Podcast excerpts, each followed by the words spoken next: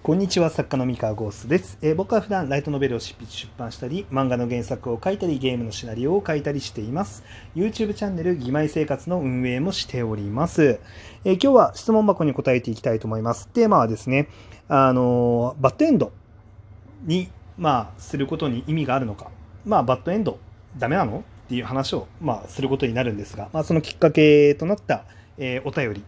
について、まあ、読んでいこうと思います。えー匿名希望さん。えーこんにちは、えーいつも楽しく拝聴させていただいております、えー私は過去何度かライトノベルの新人賞に応募し、評価シートをもらっております。えー後味の悪い結末にするとハッピーエンドにした方がいいとの指摘をいただいております。そこで質問なのですが、現在では物語の結末をハッピーエンドにすることは市場の要請に基づいたものなのでしょうか？もちろんバッドエンドで終わる作品も世に出ていることは知っているのですが、業界では特殊なケースとして処理されているのでしょうか？ご回答よろしくお願いします。ということでですね、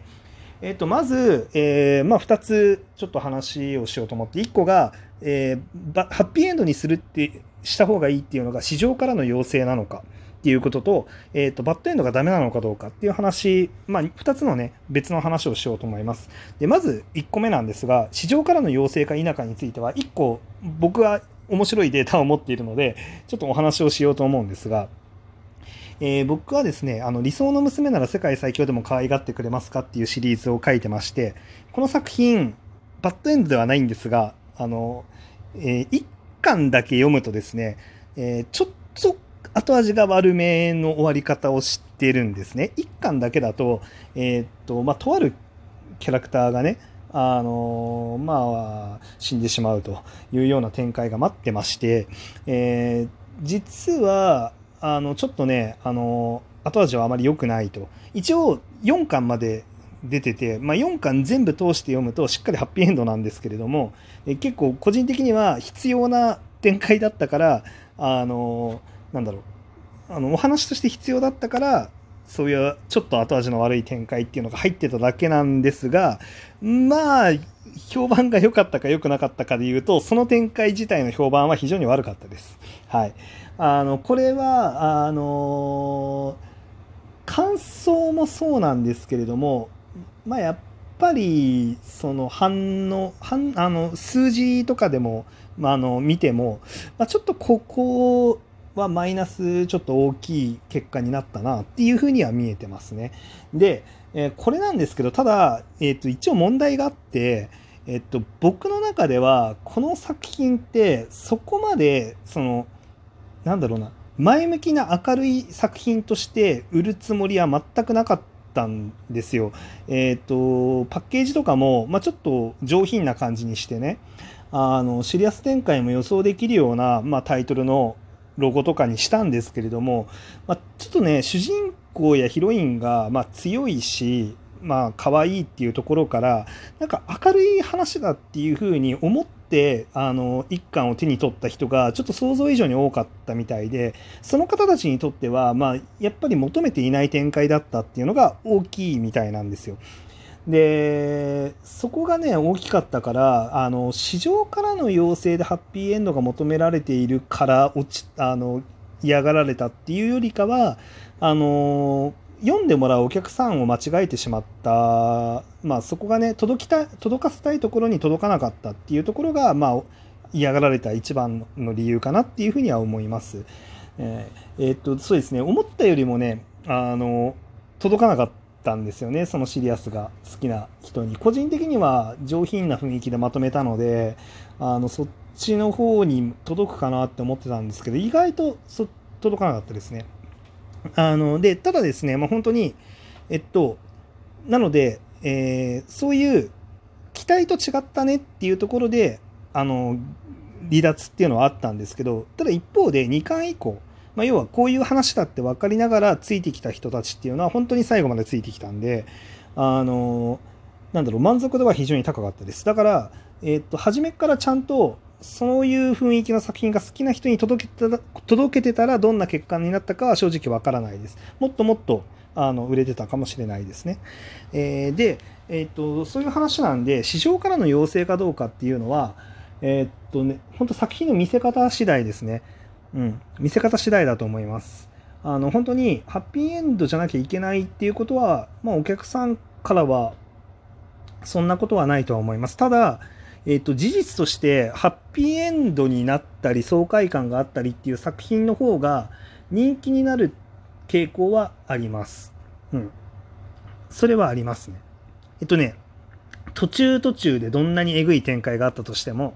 まあ、最終的にハッピーだねっていうことになれば、あの、OK っていう感じですね。どっちかっていうと。うん。それはあるかなとは思います。ただ、はい、これが市場からの要請についての話です。それとはまた、ちょっと別の話でですね、えっと、バッドエンドがダメなのかどうか についての話をしようと思うんですが、えっと、おそらくですね、ライトノベルの新人賞で評価シートで、後味の悪い結末にしたからハッピーエンドにした方がいいっていう指摘、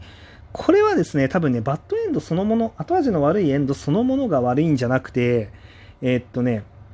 悲劇を作ってるわけじゃないのに後味が悪くなっちゃってる場合だと思うんですよ。えっと、なんか物語には、まあ、いろんなアーキタイプがあって、まあ、ハッピーエンドに向かっていく物語と、あと悲劇に向かっていく物語っていうのがあるんですね。で、あの悲劇に向かっていく物語を作っているのであれば、正直悲劇としてのクオリティが高ければ問題ないはずです。で、まあ、もちろんそれが市場に求められているかどうかはまた別なんですけど、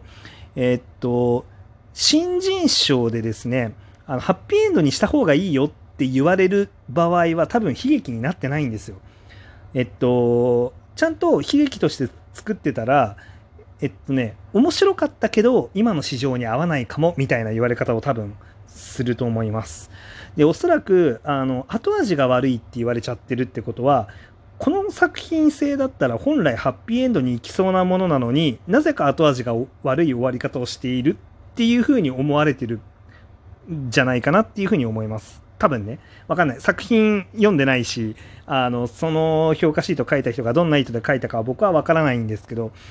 あの、ただもしかしたらそうなんじゃないかなっていう気がしてると。うん。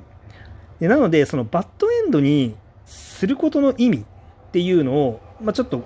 自分の中でちゃんと整理して考えられてるかどうかっていうのは振り返った方がいいと思います。えっとですね、あの、バッドエンドにするってなんでするのっていうところをちゃんと自分の中で答えを持ってた方がよくて、例えばな、なんだろうな、うーんと、